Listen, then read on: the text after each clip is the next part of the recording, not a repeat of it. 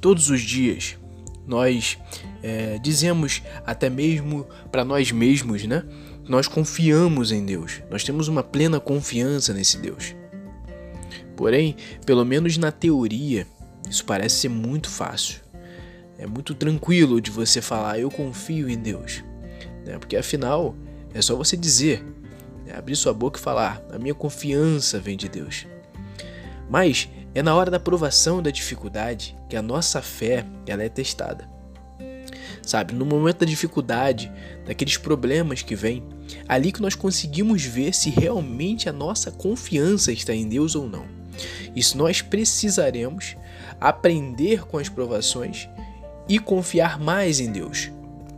Em grande parte da nossa vida nós somos pegos de surpresa. Né? Por exemplo, é, é uma enfermidade, um desemprego, falta de dinheiro, relacionamentos que deram errado. Né? Tudo isso é uma prova de que é, é, tudo pode acontecer com a gente, né? mediante a vontade de Deus. Nós podemos, posso citar aqui para você inúmeros exemplos, porque nós somos seres humanos e, como seres humanos, nós somos frágeis, mas nós temos uma esperança. Né? O apóstolo Paulo ele vai nos contar algo interessantíssimo lá na sua carta aos Coríntios, né? onde ele disse que o poder de Deus se aperfeiçoa na fraqueza. Então, muitas das vezes nós é, é, podemos nos ver em um abismo, né? e do outro lado pode estar a nossa fé. E é como se é, é, nós quiséssemos, mas não pudéssemos alcançar essa fé. E aí você tenta descobrir qual é a forma, qual é o jeito, qual é a ferramenta que poderia te levar para aquele outro lado. Mas essa falta de coragem, falta de atitude, nos prende desse lado oposto à nossa fé. E para a gente começar a entender um pouquinho mais de fé, nós temos que entender um princípio básico, que é a oração. Para que a fé ela seja verdadeiramente é, é, é, é, tranquila, totalmente cheia e completa em nossas vidas, nós temos que aprender a confiar em Deus.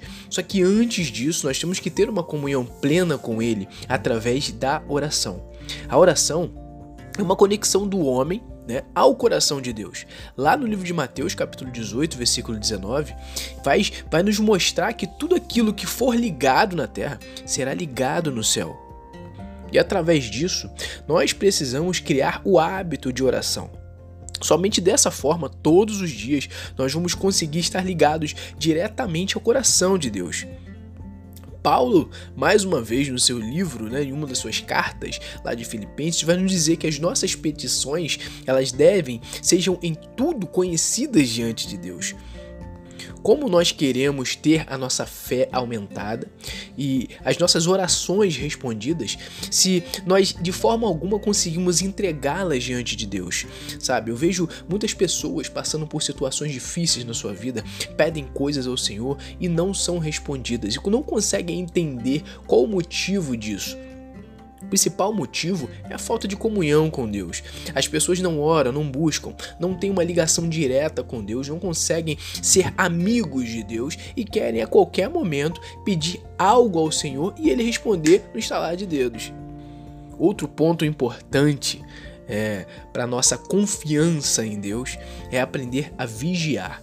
Né? No dicionário que nós conhecemos, a palavra vigiar significa observar com atenção ou estar atento. Né? Na palavra de Deus, nós conseguimos encontrar diversas histórias de homens, mulheres que precisavam vigiar, precisaram vigiar, né, para que aquilo que eles estavam fazendo desse certo. Mas afinal, qual é a real importância de estar atento ou observar com atenção? Qual é a relação que tem com a nossa fé? É simples. Estar sempre vigilantes nos permite pecar menos.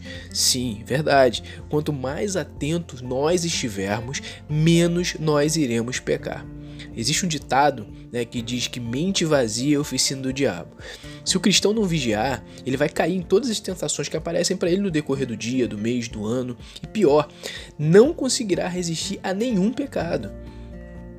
Nós temos que entender que estar em constante vigilância é muito importante para que o cristão ele aprenda a confiar em Deus. Pois, como é, é, é, nós podemos aprender a confiar em Deus se nós estamos em constante vida de pecado? É claro que nós somos humanos, somos pecadores, mas nós não devemos de forma alguma partir desse ponto e achar que não precisamos tomar cuidados importantes para não cair em tentação. Nós precisamos vigiar, nós precisamos orar, nós precisamos pedir ao Senhor para que Ele nos ajude no dia a dia, porque só a força de Deus nos ajuda e nos fortalece para que possamos vencer o mundo. Outro ponto importantíssimo é o ponto de amar a Deus. A Bíblia diz que nos últimos dias o amor de muitos se esfriaria. Esse versículo ele não especifica apenas quem eram esses muitos, né? Isso nos deixa entender que o amor dos cristãos também esfriaria né? Para que nós possamos aprender a confiar em Deus a cada dia, o seu amor por Ele precisa ser forte e sincero dentro dos nossos corações. A sua busca incessante, né? Ela tem que ser diária. E ela deve ser totalmente intensa e profunda. A palavra nos fala: quem busca a Deus o encontrará. E ele se revela àqueles que o procuram de todo o coração. Porque buscar a Deus é um ato de fé confiando que Ele nos ama e nos responderá. E não se engane, até para aqueles que já são salvos, precisam também buscar mais de Deus, porque todos nós somos dependentes de Deus e precisamos cada dia nos aproximar mais dele. Quanto mais buscamos, mais crescemos, e ele nos ajuda a superar as dificuldades da vida. E como tópico final, eu venho falar para você sobre o descanso em Deus através da fé. Uma das histórias que eu mais amo né, na Bíblia está no livro de Abacuque. Esse livro ele mostra que ele confiava em Deus, mas estava espantado com o que estava acontecendo naquela época. Abacuque, ele levanta duas questões importantes. A primeira é por que o mal crescia tanto em Judá? E a segunda é porque Deus estava usando os babilônicos para trazer um tempo de conserto sobre a nação de Judá. Bom, se você ler os três primeiros capítulos que o livro tem, né, na verdade, o livro só possui esses três capítulos, você irá entender essas duas perguntas de forma muito clara e quais foram as respostas para elas. Há dois contrastes importantes nesse livro. O primeiro contraste ele vai dizer que o justo ele viverá, ou seja, ele desfrutará do livramento e abundância de vida com Deus. Né? Já o segundo contraste é aquele contraste pela fé. Uma pessoa que tem fé é alguém que confia plenamente em Deus. E você vê que por esse versículo, né, por esses versículos do livro de Abacuque, é, é, faz com que nós pensemos que o justo de Deus ele vive, ou seja, nós viveremos. Na hora das provações, pela fé, nós vamos sobreviver a esses tempos difíceis. E aí, passando lá para o Novo Testamento, nós abrimos a nossa Bíblia e nos deparamos com Hebreus 11:1, que diz que a fé é a certeza daquilo que se espera e a convicção de todos aqueles fatos que nós não conseguimos ver.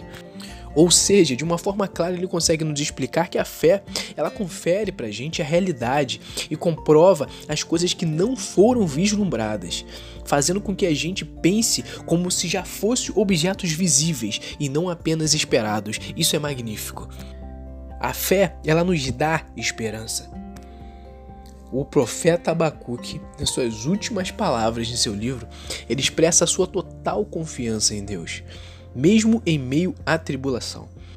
Ele vai nos dizer que, mesmo que a figueira não floresça, todavia ele se alegraria no Senhor.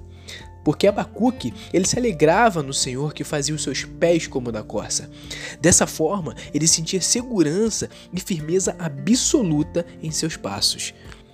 E como ponto final, como ponto chave desse devocional, eu dizer para você, assim como Abacuque, que teve uma fé inteligente, mesmo ele achando que o mundo cairia ao seu redor, ele parou, ele se retirou para vigiar em oração e ouviu a voz de Deus. Façamos nós o mesmo, para que a nossa fé seja fortalecida a cada dia e nós possamos a cada momento aprender a confiar mais em Deus. Graça e paz.